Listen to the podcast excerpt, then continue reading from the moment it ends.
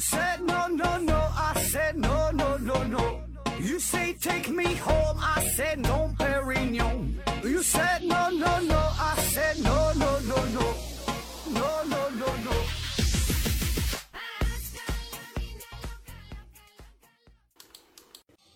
拼命探索，不计后果。欢迎您收听思考盒子。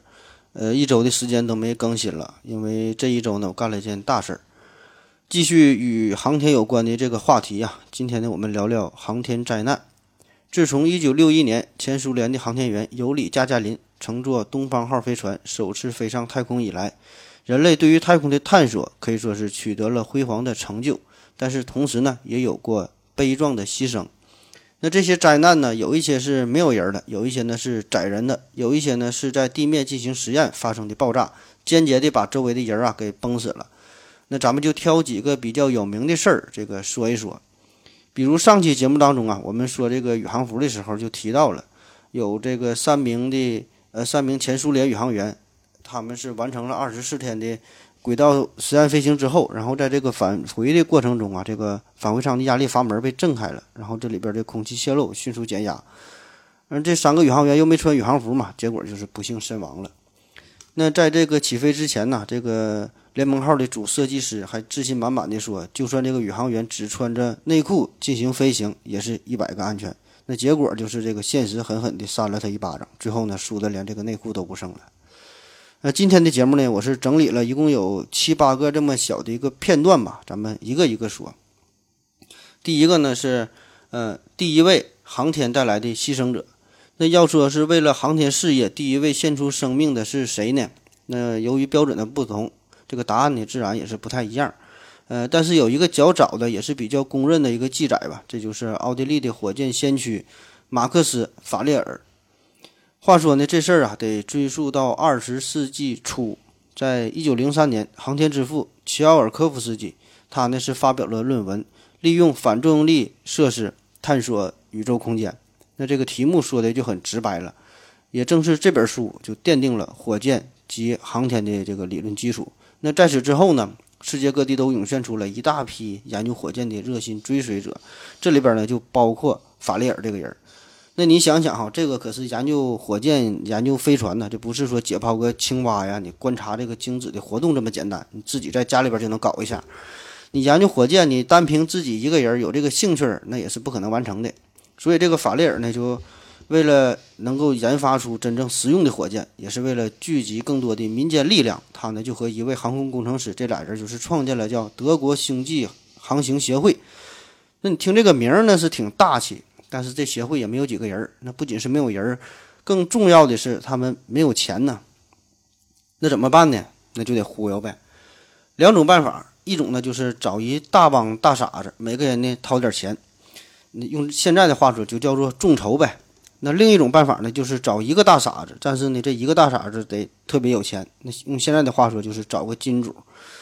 法列尔呢，他呢是选择了后一种办法，他呢就找到了一个非常有钱又非常缺心眼儿的这个投资方。这个人呢是一个汽车制造商。法利尔呢就给他画大饼呗。那那时候不流行什么 IPO、什么天使投资啊这些事儿，反正法利尔就就跟他说：“你现在这个汽车呀就不行了，你研发那汽车都太落后了，咱们得研究点先进的，咱得用这个火箭发动机啊作为这个推进器，你这样这汽车才能快呀，这才是未来发展的方向。”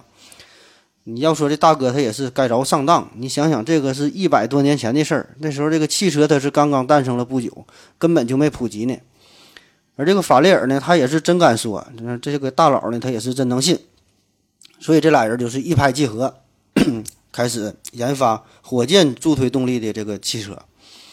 这个法利尔呢，先是研究了一种固体火箭发动机，那就像咱们现在在电影中看到的那些哈，就把这个火箭筒啊绑在这个汽车屁股上边，一点火呢，这个发射的速度非常快。嗯，而现实当中啊，这个效果确实也是不错。这个法雷尔呢，他是亲自试驾呀，这个汽车的速度啊，可以达到每小时一百一十二公里。那你想想，这个是在大约一百年前呢，这是一战期间，那这个速度，那在当时来说，那就是逆天了。就是哈，这车的油耗啊，稍微有点大，这个后排座也是稍微有点热呀，感觉。反正无论如何吧，这个对于汽车来说，这呢已经是一个革命性的革命性的进步了。但是这些东西啊，在这个法雷尔的眼中看来，这都是扯犊子玩的。因为呢，你要想真正做到能够飞上天的火箭，那就得用效率更高的液体火箭才行。所以他又开始研发液氧和这个汽油作为推进器的非冷却式液体火箭发动机。然后这个二虎的这个投资人呢，也不知道他们到底是研究啥玩意儿，反正看着这个威力挺大的发动机，还挺高兴，就继续给砸钱。这个法利尔呢和他的团队啊也是非常努力，这没日没夜的加班工作，终于呢是把这个液体这个火箭发动机是安装在了汽车之上。可是不幸的是啊，就是在一次试车的过程当中吧，这个灾难就发生了，这个发动机爆炸了，然后呢一块儿呃碎的钢片就击中了法利尔的。主动脉，那最终呢是法利尔因为失血过多啊，就停止了呼吸。而这个时候呢，他才年仅三十五岁。那要说这事儿哈，这个法雷尔虽然是驾驶着汽车，并非是航天器，呃，最后死亡的，但是呢，在他的心中呢，一直一直都是惦念着航天事业，一直呢也都是埋藏着一支属于自己的火箭。所以人们呢更愿意把它看作是航天事业发展过程中的第一次事故，把这个人呢，把这法雷尔呢也是看作是航天事业。呃，献出生命的第一人，那其实这事儿哈，到底算不算是航天事故？这个法雷尔算不算什么什么第一人哈？这些事儿也都无所谓了。嗯，事事对与错，这个留与后人说。我们能够记住这个人的名字啊，那就其实已经就不错了哈。因为在这个历史长河当中啊，有太多太多的英雄，同时呢，也有更多更多的无名小卒。我们呢，根本不会记起所有这些人的名姓，只是。希望啊，这个每个人呢都能够无悔的度过自己的一生，为了自己的希望，为了自己的理想呢去奋斗，而并不是呢为了要要让别人记住才去努力。第二个小故事，嗯，死于压力舱大火的最年轻宇航员。那要说这事儿哈，这个可是真挺遗憾的，也是很有启发意义。那现在我们一说到这个航天工作、航天事业，对于这方面略有了解的朋友啊，都会想到两个人，嗯，一个呢就是。呃，进入太空的第一人，这个前苏联的尤里加加林，另外一个呢，就是登月的第一人，美国的这个阿姆斯特朗。那其实呢，在这个加加林之前呢，还有一位宇航员，本来呢是应该他成为这个进入太空的第一人，但是呢，由于这个人的一个小差错，引发了一场大火，不但呢让他失去了成为太空第一人的这个机会，更重要的是呢，这场大火也是断送了他年轻的性命哈，就没等上天呢，就直接上西天了。嗯，他死后嘛，才由这个替补队员这个加加林登场哈。那具体这是咋回事呢？这是在一九六一年的三月二十三号，也就是这个加加林乘坐东方一号升空的二十天之前哈，这个日子，前苏联第一批宇航员之一邦达连科，嗯，也有翻译成叫本达营科的这个名。这个邦达连科呢，他是正在进行着紧张的训练。其中的一项呢，就是要模拟压力舱内的环境进行测试。这个压力舱啊，这个上期节目当中我们也大致说过了一嘴，就是要保持一定的压力嘛，这个保持一定的氧气。那这个压力舱模仿的就是一个低压的状态。这个测试，这个舱内的情况呢，就是相当于地球表面五千米高空处的这个状态，就压力非常低。那为了能够保证邦达连科的他这个身体健康这个状况哈，所以这个压力舱内呢就灌入了纯氧。压力不够，用氧气来凑嘛。那为了能够实时监测这个宇航员的身体状况，那就要在他的身上连连接一些监测的设备。那做过心电图的朋友都知道，就是医生会拿一个酒精球插一个金属接头，然后呢按在你的胸前。那这个测试呢，就和这个做心电图这个有点类似。这个邦达连科呢，也就是在这个环节上就出了一点小差错。他呢，就是用这个酒精插完身上的测试传感器之后，随手一扔。那这一扔不要紧，这个酒精球啊，不偏不斜的，正好就落在了一个电极板之上。酒精、电极板、高纯度的氧气，结果就是可想而知，结果就是可想了。马上就引起了大火和爆炸，整个这个压力测试舱这里边呢就全是火。这个邦达连科虽然他是身穿着航空服，但是这个航空服也干着了。舱外的这人员呐，发现了情况之后，马上就试图打开这个舱门呗。那此时这个邦达连科还是活着的，这浑身是火的这邦达连科呀就被救出来了，说了他人生的最后一句话：“别怪任何人，是我自己犯的错误。”那经过几个小时的奋力抢救之后，邦达连科还是离开了我们，成为了人类载人航天活动当中第一个遇难的宇航员。此时的邦达连科年仅二十三岁。你看哈，本来这个邦达连科极有可能成为第一批飞入太空、留名青史的宇航员，然而呢，不幸的是，他却成为了前苏联航天灾难这个当中哈一个不为人知的一个无名的受害者。如果您要是没听我这期节目的话呀，我想你永远也不会知道还有这个人的存在。那我们呢，总是习惯于关注那些耀眼的明星，听那些成功的故事，却往往忽略了更多的失败、更多的平凡、更多的无奈。很多呢都是付出没有收获，坚持却没有结果，甚至付出了生命的代价，仍然一无所获。哈，更多的是这些事儿。那当然了，这样的故事我们都不爱听啊。可是呢，正是这些故事，才是真实世界的大部分、绝大部分，甚至可以说是百分之九十九点九九九的内容。哈，都是这些无奈。当然了，这事儿啊，也不是说都这么悲观。那我们呢，也可以从中看出一些积极的内容。那咱们有句话嘛，叫“细节决定成败”，还有一句话呢，叫做“魔鬼藏在细节当中”。那现在这种鸡汤那就太多了哈，喝的有点腻歪了。那我就再给你灌一碗。这个呢，也正是这个加加林这个牛逼过人的地方。那就在这个邦达林科死后，当时这个前苏联的领导人马上就决定，就得找出一个候补队员呢。那找谁呢？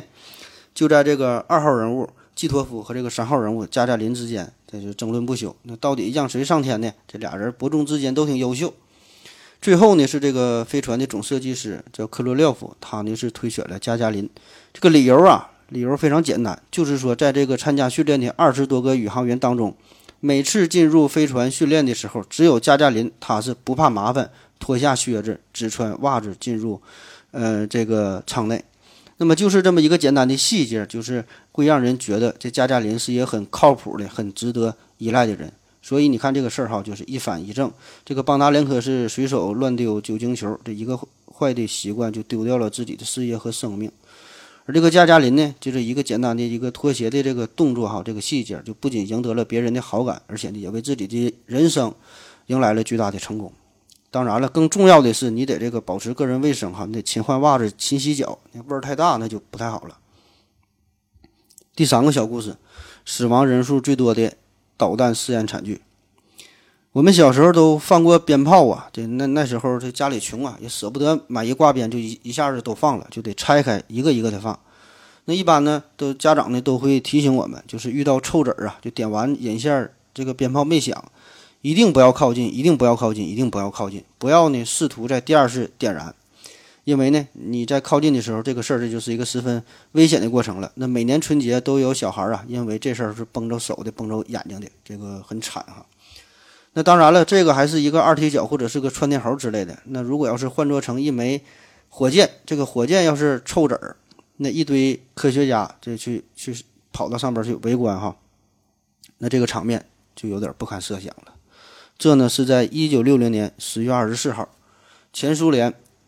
呃，拜科努尔这个航天中心正在准备发射一枚导弹。那么这个发动机呢，就是没能按命令点火，咋就不响了呢？那为了查出这个故障，几十名专家呢就往这火箭旁边就凑合。那突然这个时候，这个发动机啊就开始喷火，然后呢就发生了爆炸。那在场的指挥的这个。呃，导弹部队的元帅米伊涅杰林，他呢是当场丧命，而这个发射台一百六十多名这个宇航方面的科学家呀，也都是全部遇难。那么这这个事件也是给苏联的航天事业带来了前所未有的一个是重创。那这个到底是咋回事呢？哈，这个期间这还是冷战的时候，那这个时候呢，美国和苏联呢都在这个制造洲际导弹上，在这上面呢，这俩人开始较劲。在这个一九五七年，这个苏联先是宣称发射了世界上第一枚的洲际导弹，叫 P 七。但是呢，这个 P 七这个导弹呢，只是科罗廖夫从这个航天角度来设计的。虽然它有这个长途奔袭、跨洲际的能力，但是如果作为导弹来说，它这个命中的精度就非常差，所以呢，这个实战价值呢并不高。那为了能够抗衡美国，这个前苏联呢就委派杨格利，让他呢。领导这个南方设计局承担新的 P 十六导弹的研发工作。那么之前说的这个臭子儿哈，这个臭子儿爆炸，正是这个 P 十六导弹的第一次实验。早在三天前呢，这个导弹呢就是已经被运射到了发射场，然后一天半之前呢，已经是加注好了呃燃料组分和这个压缩气体，做好了这个准备工作。但是呢，在进行例行检查的时候，就发现了有这么几个危险的信号，比如说这个高温隔热膜啊有问题，这个气体发生器的关断阀门，这个引爆管呢也是快要报废了。那怎么办呢？因为你这个导弹呐，就是已经注满了这个液体燃料嘛。你注完液体燃料之后，你就不能放的时间太长了。这个就是液体火箭对于固体火箭来说它的一个弊端吧。那么这也就意味着，如果这次发射要是取消的话，那就相当于毁掉了这枚导弹。那经济上蒙受巨大的损失不说，更重要的是，离庆祝这个十月革命纪念日啊，这个只有两个星期了。那这里稍微解释一下，说叫十月革命，这是按照俄国的历法，俄国的历法这是十月二十五号，就是按照我们常用的这个公历来说呢，实际上是十一月七号。那么这个日子呢，就这个导弹这个呃进行实验的日子，就与这个十月革命纪念日非常近了嘛。那当时这个前苏联宇航局也是正准备着在这个十月革命纪念日那天要发射首架东方号这个载人宇宙飞船。那么在这之前哈，这个苏联也是经常这样，就是把一些非常重大的事件放在这个国庆纪念日进行，这也是非常常见的事儿。就是用咱现在话说，就是为祖国献礼嘛。所以这个时候，这个。苏联的宇航局哈就显显得有点这个尴尬了。那你一方面设计团队呢，希望也能在这个国庆日上献出一份重礼；那另一方面，这个导弹的设计哈确实还有一些缺陷，而且这整改的时间还十分紧迫。那怎么办呢？最后这个技术部门和这个军方就决定了，嗯，在不排放出这个燃料组分的情况下，直接在这个发射阵地上进行嗯修复。这个可是挺危险哈。然后呢，把这个发射时间呢就延长了一天。那最终的结果，我们就是看到了之前说的这一幕，就在这个茫茫的沙漠之上，灰蒙蒙的夜色当中，负载着一百四十吨重量、两级弹体的白色火箭高耸入云。然后呢，这个呃聂杰林元帅，他呢是就在这个导弹旁边哈，离得非常近，不到二十米。这个聂杰林元帅可能也是不太了解这个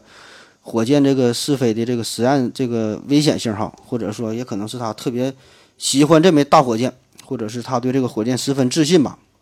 反正他就坐在地方就不走，离这个火箭发射台呀，也就是二十米左右。那么这个发射场的主任也是多次劝阻这个聂杰林，让他跑到一个安全的地方哈，但这聂杰林就是不走。那旁边这个几百个人也都是冰心静气，等待着激动人心的一刻。那结果就是这个灾难从天而降。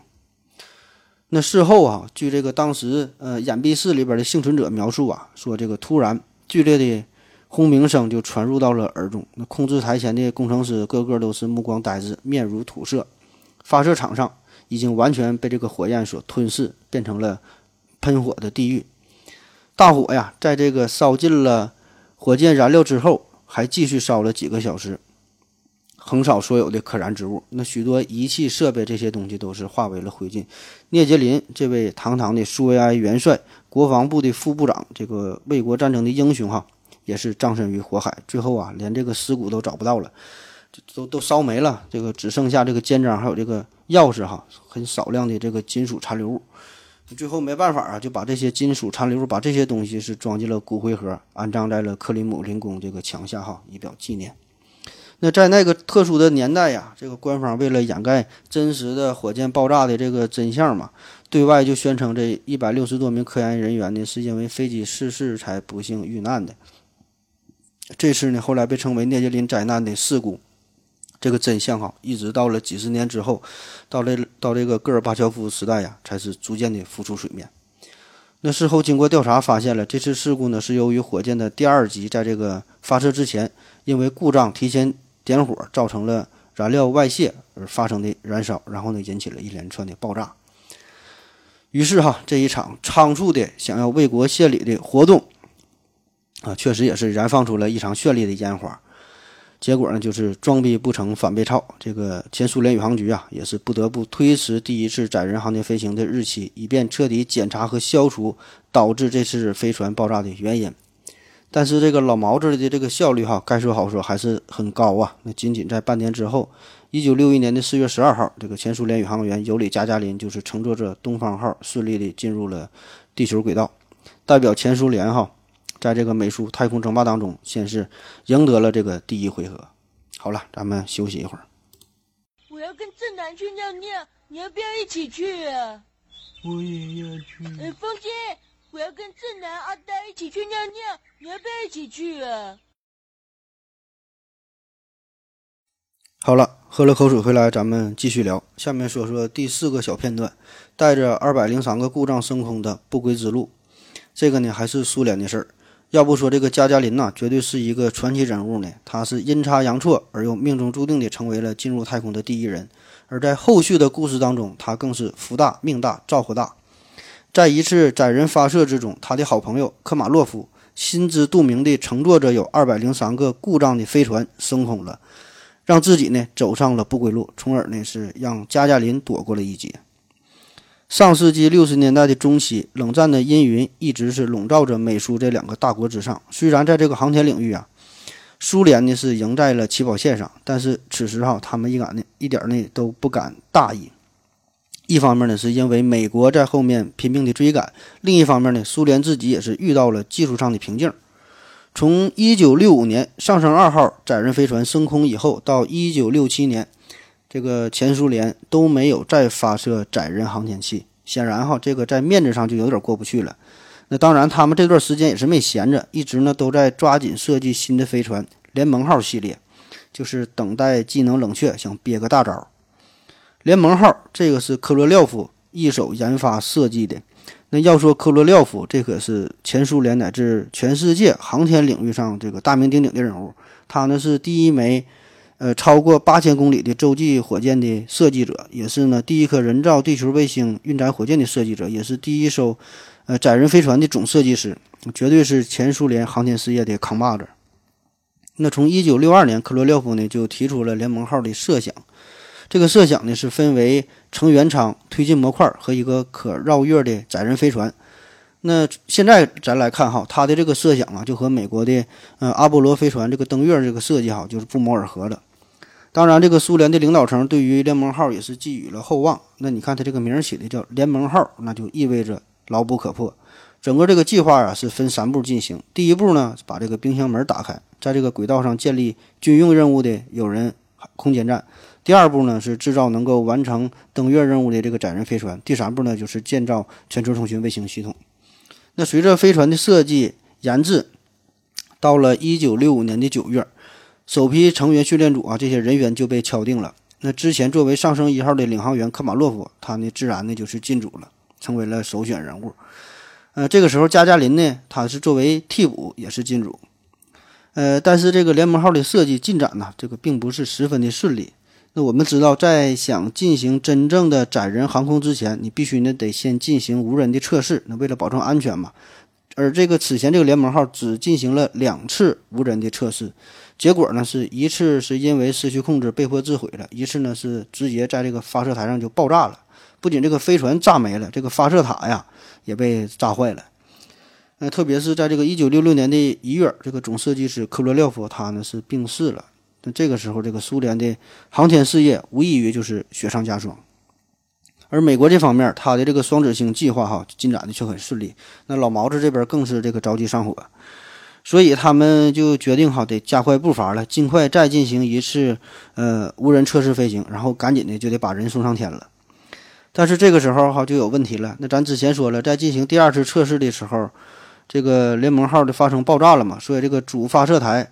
在这个拜克努尔的这个发射场三十一号发射台是严重的损毁，那这玩意儿要想修好，据估计呢还得六个月，那就不赶趟了呗，那就换个发射场呗哈，咱这么这么大地方也不是就一个发射场，那说起来简单，那玩意儿它不是说说换就能换的，这个飞船的呃燃料加重系统还有这个其他的硬件设备哈，这些东西必须呢都在这个三十一号厂区进行操作才行。所以最终呢，他们是选择了一个折中的方案，让这个火箭呐，在这个三十一号厂区呢进行呃加注燃料，进行调整哈。这些工作做完之后，再把它呢转移到二号厂区进行发射。那我们刚才说了这么半天哈，这个老毛子是是显得这个十分的尴尬无奈了。但是接下来的事儿哈，听起来简直就是有点搞笑了。这个火箭呐，在它加注燃料之后，就要进行转运嘛。在这个转运过程当中，这有一辆机车呢，还不幸的出轨了。那为了保证安全，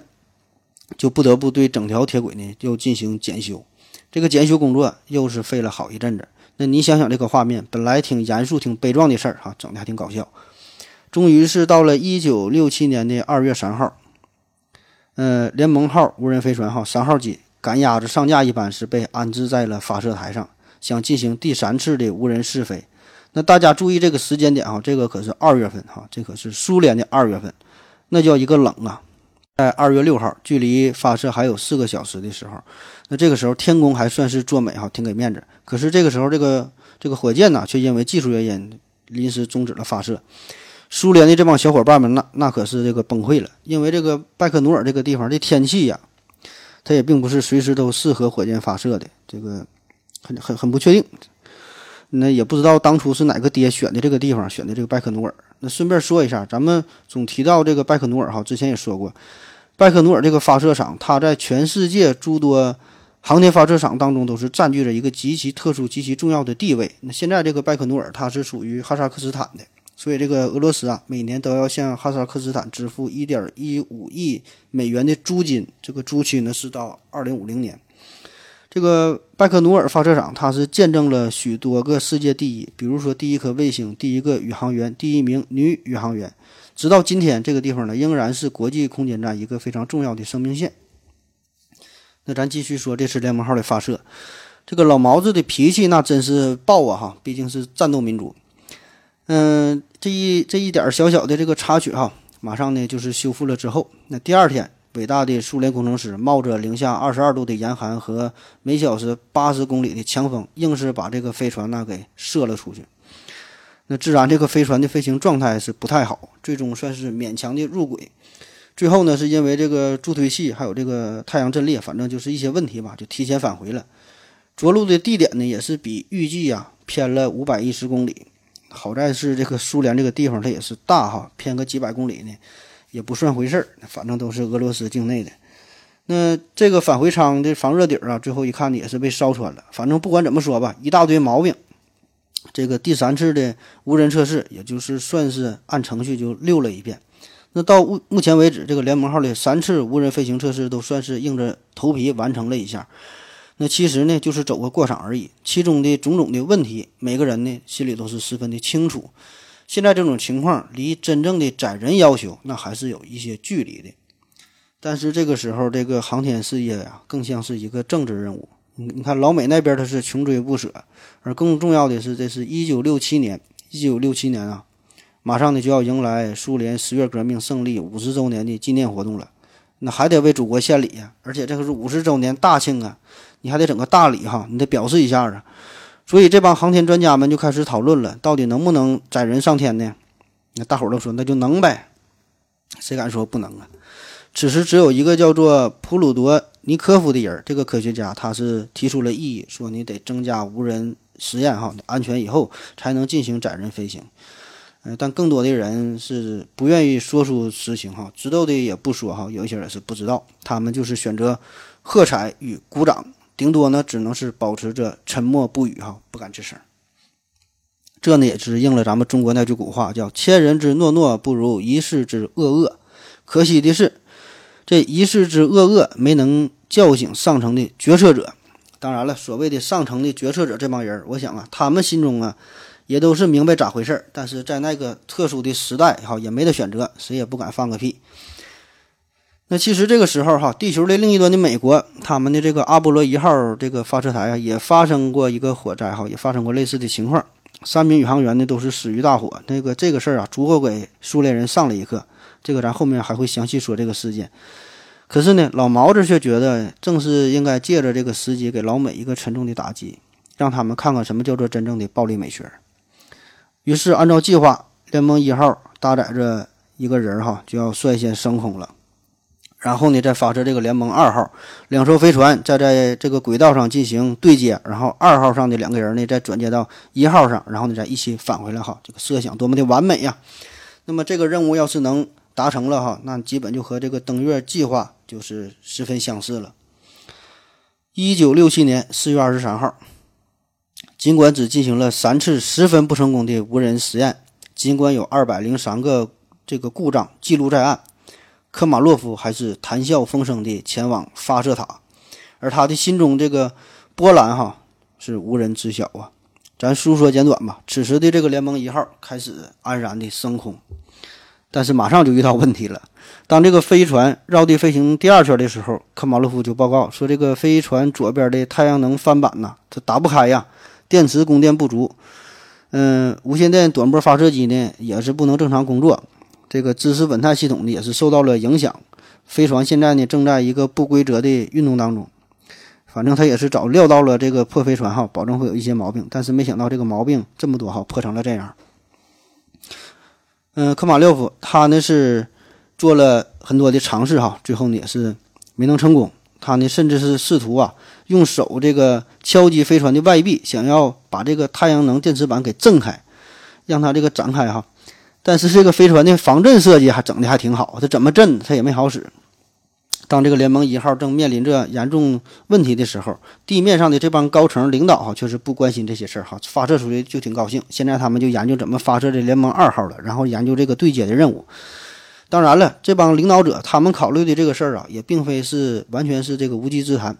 因为这个如果联盟二号真的能够发射成功，并且能与一号进行对接，那么二号上的航天员呢，就能够通过舱外活动把这个一号的电池板给展开，这个问题不就解决了吗？但是问题是，这就需要这个二号飞船上边你得带三个人去才行，而这个联盟号返回舱呢又装不下四个人，当时它也不是这么设计的，那也不知道这帮人怎么想的吧？反正光顾着设计飞船了，这个十以内的加减法反正没整明白。在这个飞船飞行到第五圈的时候，科马洛夫就使用了离子定向系统这个尝试哈，然后就再次失败。那现在就只剩下了唯一的一种这个人工操作的办法了。那他继续这么飞，继续调整，飞到第十圈的时候，这个科马洛夫实在是累得精疲力尽哈，大爷玩不起了，请求睡一觉。呃，这咱稍微解释一下哈，这个他说这个绕地飞行哈，一圈一圈的，这个一般的飞船在太空中绕地飞行一圈的时间呢，大约就是九十分钟左右。那飞行十圈，这就相当于连续操作十五小时了，所以歇了一会儿。当飞行到第十三圈的时候。飞船的故障呢，还是没能消失，姿态呢已经是不稳。这个时候呢，飞船中心就决定了，告诉这个科马洛夫：“你回来吧，哈，让这个联盟一号立即返回。”这个科马洛夫心说：“和你让我回我就回去，哪有那么简单的？你说发射就发射，说让我返航就返航，我这玩意儿要来的。”地面上的技术人员呢，就研究了各种可能的返回的方案，各种导航的办法，巴巴的给这个科马洛夫给他讲，又是什么？星座定位呀，又是什么离子定位呀，就是什么手动控制哈。但是在这个茫茫的太空之中，驾驶着这个破飞船，这个科马洛夫啥事儿都只能是靠自己了。心中纵使有一万个草泥马奔腾而过，但是呢也没有办法哈。哎呀，只能是在心中默默的祝福着这个地面上的这些领导人哈，这个大哥们呐，你们这这帮说啥呢哈？我也没接受过这么多训练呢，这个飞船到底得咋开呀？好在是在这个飞行飞船飞行到第十七圈的时候，嗯，飞控中心嗯决定取消发射联盟二号，这呢也是一个好消息。然后呢，在飞行到第十八圈的时候，加加林呢将操作参数嗯通报给了这个科马洛夫，而此时的科马洛夫呢似乎是得到了一个神奇的力量，最终呢还真就创造了奇迹。他呢是努力的矫正了飞船的路线哈，开始返航。这个飞船返返航啊，都要经历一个最最危险的时刻，一个最最黑黑暗的时刻，一个失联的过程哈。这个就叫做叫做黑障，黑障，就是这个飞船呢，在进入电离层之后，会导致呢通讯中断，一般呢就是几分钟，因为这个返回舱啊会以一个超高速的这个速度进入到大气层，这个时候呢就会产生激波，这样呢返回舱的表面与周围气体分子就成一种粘滞的状态。然后这个温度呢就不易散发，就形成一个温度，呃，可以高达几千摄氏度的一个高温区。这个高温区内的气体和这个返回舱表面这个材料的分子啊就被分解和电离了，就形成一个等离子区。因为这个等离子它是能吸收和反射电波的，所以这个返回舱与外界的这个呃无线电通讯呢就会衰减甚至是中断。那么这种现象呢就是黑障，这个直到没能呃完全有效的解决哈这个这个事儿。幸运的是啊，这个科马洛夫他是在通过了黑障区之后，仍然活了下来，向地面报告哈，在这个通讯当中传出了他非常冷静的声音哈，我还活着。大家呢是又惊又喜呀，也没有人知道他到底经历了什么。这个联盟一号在这个飞行当中啊，那么多、那么、那么多的故障哈，这个到底是被被这个科马洛夫怎么给解决的呢？大家呢是喜出望外，可是呢，就在这个时候，最要命的事又发生了，这个返回舱的降落伞又不好使了，主伞没打开，备用伞呢也不好使。当这个飞船距离到离地面只有十公里高度这个时候，地面指挥人员听到了科马洛夫的报告，说这个降落伞呢打不开了。在这个生命的最后时刻，经过允许，科马洛夫呢通过电视与妻子进行了对话。呃，他非常镇定地脱下了航天服，包好了随身携带的一支钢笔，然后深情地对妻子说：“这支钢笔啊，陪我遨游了太空，有着特殊的价值。一会儿呢，这个飞船呢就将撞向地面。”嗯，这个钢笔呢，应该会完好无损的。那么我就把这支钢笔呢，作为礼物送给你，也送给你未来的丈夫。这个妻子听了之后啊，是泪如雨下，在场的人呢，也是无不动容。四月二十四号六时二十四分，飞船带着一团火光，以每秒一百多米的速度就冲向了地面。嗯，坠落在乌拉尔地区奥尔斯克以东的六十五公里处。最后，这个英雄的遗体呀，只剩下了三十乘八十公分的。这么一小块哈，几乎是烧成了黑炭。科马洛夫为航天事业英勇献身，这个苏联就是为他举行了国葬。而更让人冒出冷汗的是，这个联盟二号也存在着同样的问题哈，与这个联盟一号一样。好在是这个最后这个国家委员会决定没让这个联盟二号发射出去。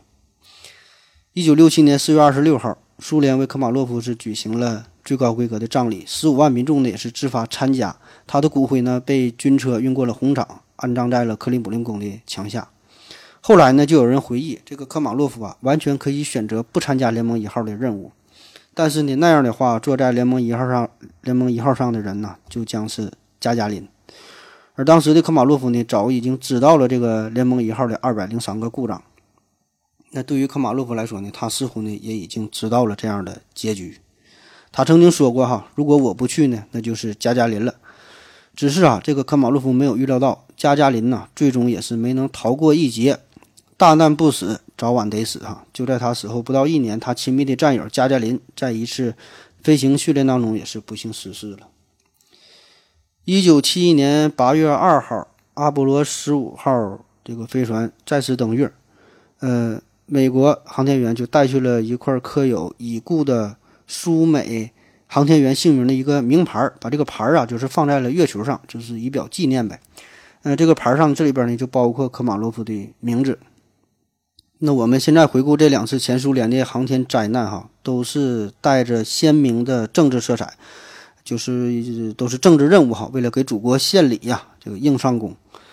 那很多事儿啊，并不是说你喊口号、你有信心就能成功的，特别是这个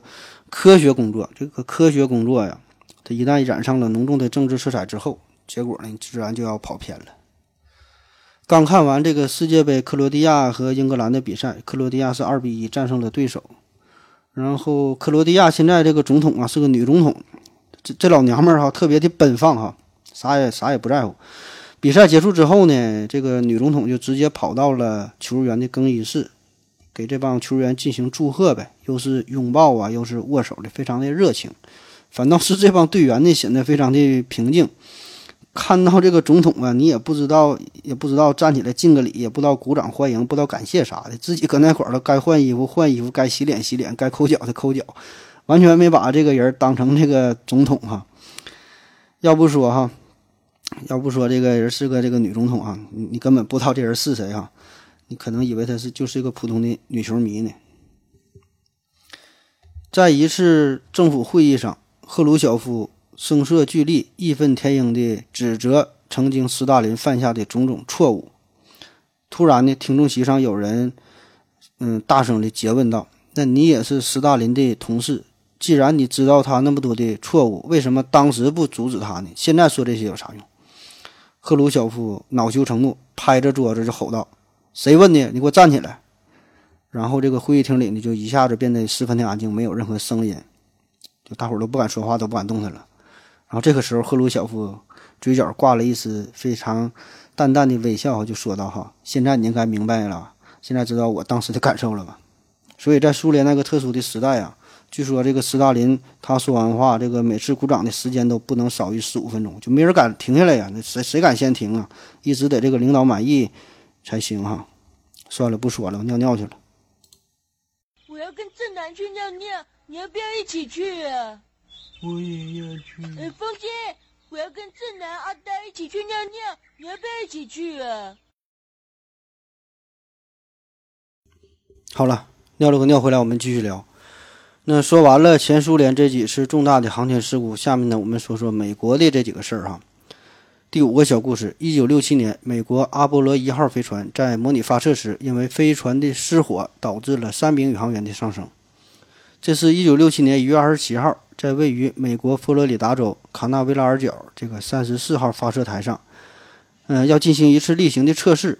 实际上，这个测试的任务啊，非常的简单哈，叫呃拔出插头，目的呢就是模拟这个阿波罗一号飞船与火箭脱离之后，内部的供电系统呢能够继续工作。那在这个测试过程当中啊，这个运载火箭还有航天器呢都没有装上任何燃料，易燃易爆炸物呢也都被移开了，呃，所有的这个烟火系统啊都是被禁用的，所以呢被认这个测试被认为是十分安全的一个常规测试。甚至哈，这个实验现场呢也没有布置专门的消防人员、医生啊、紧急的救援人员都没有，因为十分安全嘛。这个测试开始的时候，队员们呢就是躺在了座椅上，呃，要完成他们在太空中进行的项目清单。在这个下午六时三十一分，地面控制台呢就突然听到了航天员的报告，说这个驾驶舱内啊发生了火警。那等人们反应过来之后，却来不及打开这个舱盖了。那只是经过了短短的十几秒钟以后，这个呃通话呀，就在一个非常痛苦的叫声当中结束了。从这个闭路电视中啊，可以看到这个舱内的人员正在尝试着打开打开舱盖。不过呢，这个两件式的舱盖这个设计，要先松开数个门栓才能够打开这个舱盖。而且啊，这个门呐，这个门呢是那种内拉式的设计，所以这个燃烧时候产生的热空气就导致里面压力非常高。这个舱盖呢是紧闭着，你里面这个人你怎么拉呢？拉不动，火势迅速的就蔓延开来了。这个队员们呢，他们这个宇航服，甚至是这个舱内，呃，维持生命系统啊，这个输气管也都是被大火所融化了。这呢是这个美国空间计划当中的第一次伤亡。那谁也没料到，在这一个如此安全的这个测试当中哈，发生了这样的事儿。那到底是什么原因引起了这个这个火灾呢？后来经过调查发现了，这次事故呢是因为，在呃太空船之内啊，有个总长度达五十千米的一个电线，那有一个地方呢，这个电线就产生了一个小火花引引起的，就是在指令舱，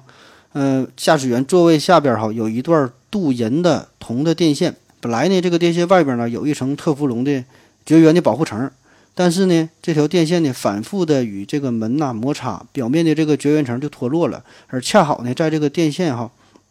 这个电线呢是从一条乙二醇，呃水冷却器管管线这个呃结合的这个地方从这上边通过的。然后这个地方呢也是碰巧就发生了泄漏。那结果就是这个乙二醇与银质的这个阳极就发生了电解作用，然后呢，强烈的放热反应就点燃了乙二醇混合物，再加上这个舱内啊这个高浓度的氧气的环境，就使得这个火花迅速的蔓延，最后呢就造成了灾难。那同样哈，在一九七一年八月二号这个阿波罗十五号登月的时候，呃，这三个人的这个骨灰啊也是被带到了月球表面，撒在了这个月面上哈，以示纪念。那我们现在回顾这个事件，其实啊，这个指令舱的这个制造商北美航空，它呢是原本不建议这个舱盖这么设计哈，他们是说想把这个舱盖设计成这种向外开启的状态。那这样在一些紧急状况，甚至说在爆炸的时候，这个舱门啊都容易给爆炸给崩开哈，这样呢更加安全，就可以这个很容易的开启这个舱盖。同时呢，这个制造商也建议这个舱内啊。嗯，要使用这个氧气和氮气的混合空气，这就像地球表面一样哈，而不是用百分之百的纯的这个氧气。但是 NASA 不听啊，NASA 就觉得，嗯，这种向外开的这个舱盖反而呢是十分的危险哈，特别是在这个太空当中呢，不小心打开了咋整？而对于这个舱内的气体的问题，那如果是释放了过多的氮气哈，同样呢也很危险，也会导致宇航员的死亡。而且这个 NASA 在之前。这个水星计划呀，还有这个双子星计划哈等等，这些都是用的是纯氧的环境，都是十分安全的。所以呢，想在这个阿阿波罗计划上继续这么使用，可是呢，最终这个不幸的事情还是发生了。在此之前，这个一九六一年哈，咱说这个前苏联也发生了一次类似的事故。这是航天员邦达伦科，他在一次被隔离的模拟舱内进行训练，然后舱内呢也是因为群这个纯氧就发生了火灾，导致了灾难。嗯，可是当时发生的时候，这个苏联一直都是隐瞒这个事儿哈，过了很久很久呢才是对外公布。那否则这个事儿呢，多少也可以给 NASA 带来一丝启发与警示。第六个小故事，这就有名了。这是一九八六年一月，美国挑战者号航天飞机升空七十三秒之后爆炸，七名航天员全部遇难。在航天史上有两次死亡人数并列第一多的空难，哈，都是美国的，也都是航天飞机。一次呢就是，呃，挑战者哈，挑战者的发射；一次呢是返航，这个是哥伦比亚号的返航。咱先说这个挑战者。航天飞机啊，这个可是个好东西。它呢是结合了飞机的许多特点，有很多的优势啊，可以往返于地球和外层空间。那最主要的是它可以重复使用哈，来回飞。它这个外形啊和飞机很像，也是带着翅膀的。在这个起飞的时候呢，航天飞机呢是用火箭动力，这个垂直升入太空的。那如果你看过这个航天飞机的发射视频，你就知道了。这航天飞机啊，这实际上看起来这就是一个飞机，然后呢，肚子上呢绑了一个比自己还要大的一个外挂的设备。那其实这里边呢装的的都是燃料，这个燃料哈，这个是一次性的，这个不能重复利用，这这这就用完完事儿了。然后呢，这个燃料舱的两边呢是挂着两个小的推进器，这两个推进器呢就是帮助它上天用的。在航天飞机返回地球的时候呢，它就像普通飞机一样了，要借助这个大气层产生的升力，借助这个空气进行刹车，哈，有一个缓冲减速。那这个挑战者号是怎么出事儿的呢？在它出事儿之前呢，这个航天飞机实际上已经是有二十四次成功的飞行经验了。那一个是就是第一架嘛，这个哥伦比亚号。然后就这第二架就是这个挑战者号，这一共是二十四次成功的飞行，而这个挑战者号之前呢也是进行了九次成功的飞行，总共绕地球是九百八十七圈，在太空当中呢是停留了六十四天哈。单纯从这些数据来看，那确实这是一个非常安全的飞行器，所以美国也是自我感觉良好，它它也是这个唯一拥有航天飞机的国家哈，非常的骄傲。那在这个美苏的这个冷战的这对抗当中，这个 NASA 这个航天飞机确实可以说是一张王牌了。但是同时，这个 NASA 也是面临着不小的压力，因为从这个国家层面来看，哈，呃，既要这个不断的削减航天事业的这个投入，哈，同时呢，这个还期待着 NASA 有更多精彩的表演。这个领导人他是恨不得你每两周发射一次航天飞机才好呢，这个看起来多牛逼啊！就是又让牛挤奶，又不让这牛吃草啊！挑战者号这次发射呀，这是在一九八六年一月份。嗯，同样哈，这个它的发射这次发射呀，也是有着很多的无奈。那为什么这么说哈？第一呢，还是因为天气的原因。这一月份这个天气呢，确实是太冷。嗯，但是另一方面就是说这个上层的压力嘛。那再加上这个媒体啊，还有公众的起哄，你这个 NASA 也是骑虎难下。你看，这个每年给你拨了那么多的研发经费，那么多专家，那么多科学家的研究来研究去，花了那么多钱，你也不整个飞船上天，你天天天研究啥玩意儿呢？哈，所以面对着这种情况，而且在此之前，这个挑战者号也是已经取消过五次发射了。你要再这么整下去，大伙儿就就就不干了，就急眼了。所以结果就是选择了在这个特别寒冷的上午，挑战者号就升空了。那在它升空五十秒之后，航天器右侧的呃固体这个推进器哈，就是冒出了一丝丝的白烟。那当时这个现象并没有引起人们的注意，这是后来看录像才知道的。然后在第七十三秒的时候，它是升空升到了一万六千六百米的时候，空中就是突然闪出了一团亮光，通讯就中断了，地面监控器的屏幕上面的数据哈也都是消失了，这个航天飞机就变成了一团火焰。两枚失去控制的这个固体助推火箭也就脱离开来，呈 V 字形喷向，哈向前继续飞去。那眼看就要掉到人口呃很密集的这个陆地上，那好在是航天中心的这个负责安全的军官呢，眼疾手快，在第一百秒的时候，通过这个遥控器，通过遥控装置把这个给引爆了，就避免了更多的地面的这个伤亡。嗯，挑战者号失事啊，价值十二亿美元的航天飞机顷刻之间呢就化为了乌有，七名机组人员呢也是全部遇难。这里边特别引人注目的呀，就是呃，这里边包括一个以平民身份参加太空飞行的女教师麦考利夫，因为当时大家就觉得这个航天飞机哈非常的安全嘛，甚至说已经安全到了极为亲民的地步，任何人想坐都能坐哈。但事情呢却不是这样的。那事后经过严密的调查，就发现了产生这次事故的直接的原因很简单哈，就是天冷啊，气温太低。那理论上这个发射呢是要求的安全温度是在零度以上，而当时这个发射基地啊，就持续的是维持在零下五度的这个状态。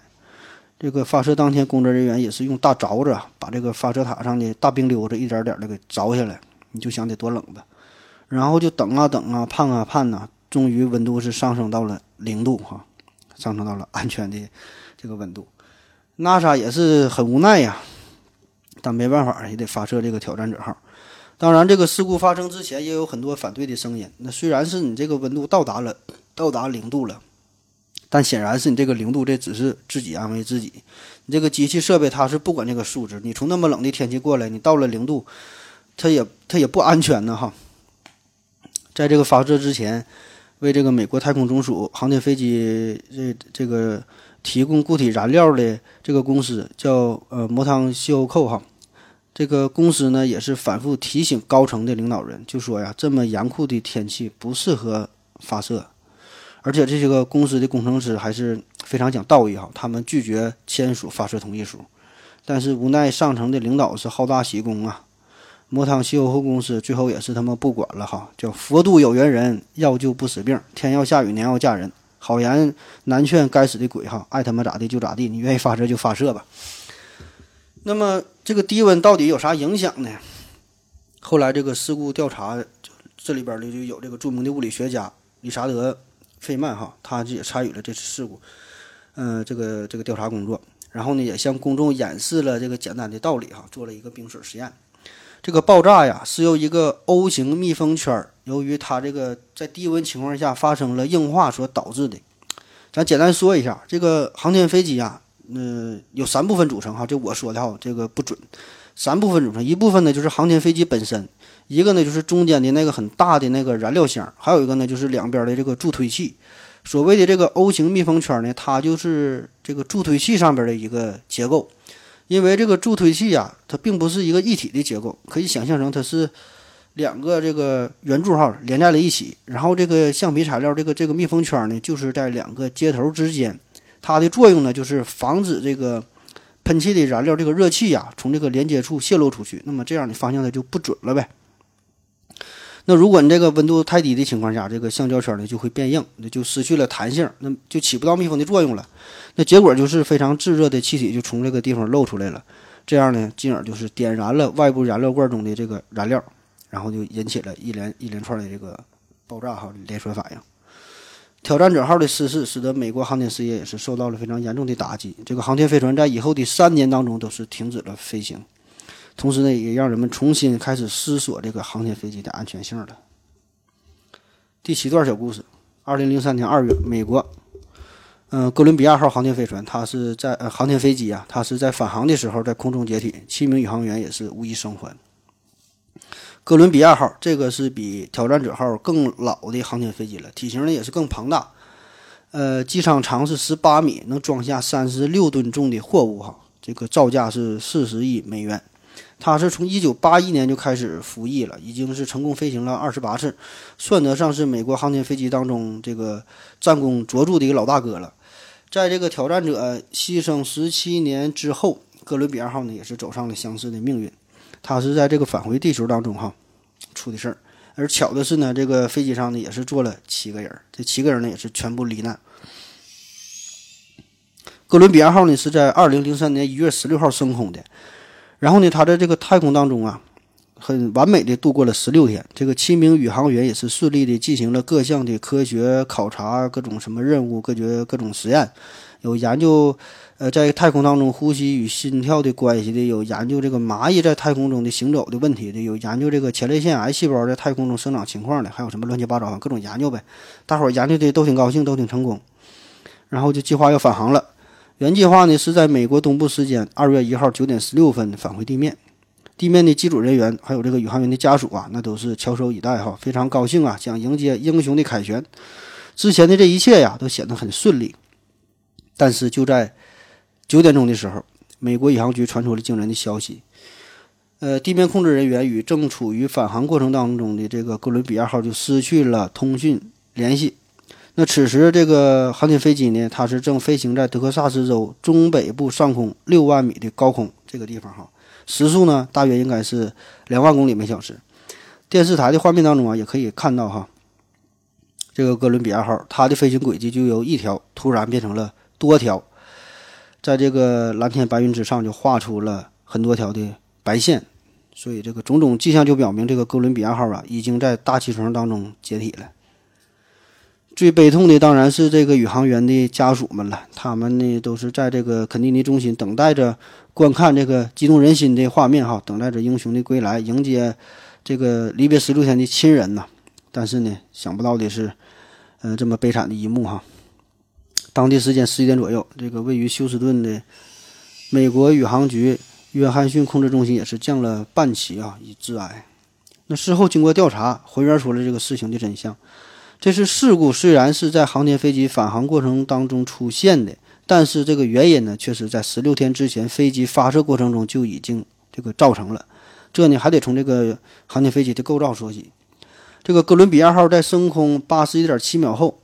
外部燃料箱它表面呢脱落了一块只有公文包大小、大约二斤重的一个隔热的泡沫。按理说这东西不太大。这块泡沫啊，就击中了飞机的左翼的前缘这个地方，这样呢，就影响到了这个地方，呃，这种这个隔热板呢，就碰到这块了。那其实当时的这个宇航局负责人呐，呃，观看这个录像啊，就是发现了这个事儿。但是经过他们所所谓的周密的计算哈，研究之后，大家一致认为，这么点小事不会对飞行造成什么危害。呃，飞行呢还是按原计划进行。确实啊，这个航天飞机在太空飞行当中是没受什么影响。它毕竟太空中它也冷啊，也不用隔热涂层。但是当这个航天飞机在十六天之后重返大气层的时候，这问题就出现了。它这个航天飞机返航的时候，呃，它与这个大气层要保持一个四十度的攻角，就是这是一个理想的呃穿入大气层的角度。这事儿也好理解哈，为什么要保持这个角度？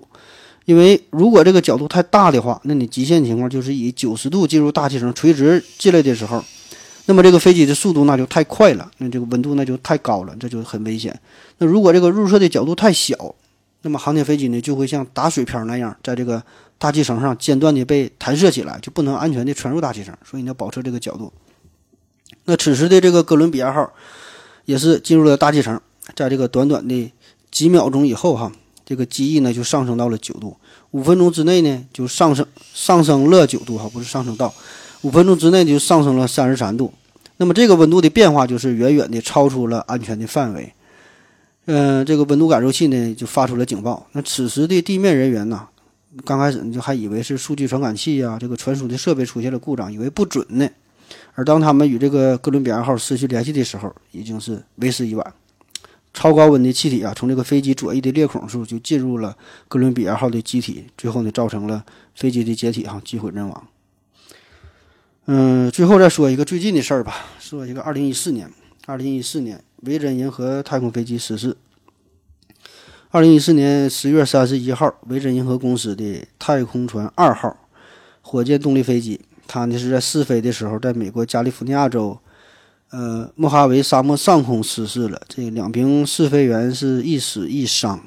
这个对于维珍银河公司来说呀，这个事故是打击很大。因为这家公司主打的项目是太空旅游，就原本打算呢利用这架飞机做一个亚轨道的飞行，就把这些有钱的乘客呀带到离地面超过一千、超过一百千米的这个高空之上。那只要很花、很肯花钱哈，就能体验一下太空人的感觉。嗯，那你现在一出事儿，这就完了，没人敢做了哈。到早前也没人愿意做了。那初步的调查就显示了，这个太空船二号它的这个制动系统啊过早的启动出现了问题。嗯，然后这个火箭在点火之后几秒内就发生了解体。在此之前，这个公司其实还挺成功的。这个维珍银河它是已经收到了七百多个太空旅行者的这个预定哈，定金呢是高达八千多万美元。这现在有钱人反正也是真多。他的这个订单当中包括很多世界的名流，比如说有这个莱昂纳多呀，有这个贾斯汀比伯啊，有这个凯蒂佩里哈等等这些名人。这维珍银河反正也是也通知了，事儿出了之后嘛，就说这每个人的定金可以全额给你退还的。但是这个事件哈，无疑是对人类的太空航行的梦想哈，又是蒙上了一层阴影。今天的节目啊，基本就是这样了。关于这个航空航天的这个灾难呢，关于这个灾难哈，这个航天飞机呀、火箭呐，这个事故很多很多。咱知道的比较有名的就是这么多，还有很多呢我们。不知道的，还有很多没有名的，还有一些我们是根本不可能知道的哈。现在这火箭自从诞生以来到现在呢，大约有一百年的历史了。应该说这个技术啊也是日渐的成熟，但是这个事故呢却是难以避免。当然了，你看这比火箭简单的、更成熟的汽车呀、是飞机呀、轮船呐、哈火车哈这些东西，它都常常出事故呢。这别说是航天器了。那么这些事故呢，有一些是机器的故障，有一些是人为的原因，哈，有一些是政治的需要。航天呢，这是一个很辉煌的事业，也是一个高风险的事业。辉煌呢，这总是暂时的；风险呢，却是永恒的。所以呢，在这里，咱也是向那些付出青春、付出生命的航天员、研究者、航天事业这些科学家这帮人啊，咱给你致敬。好了。嗯，也感谢各位朋友的收听吧。今天的节目就是这样，谢谢大家，再见。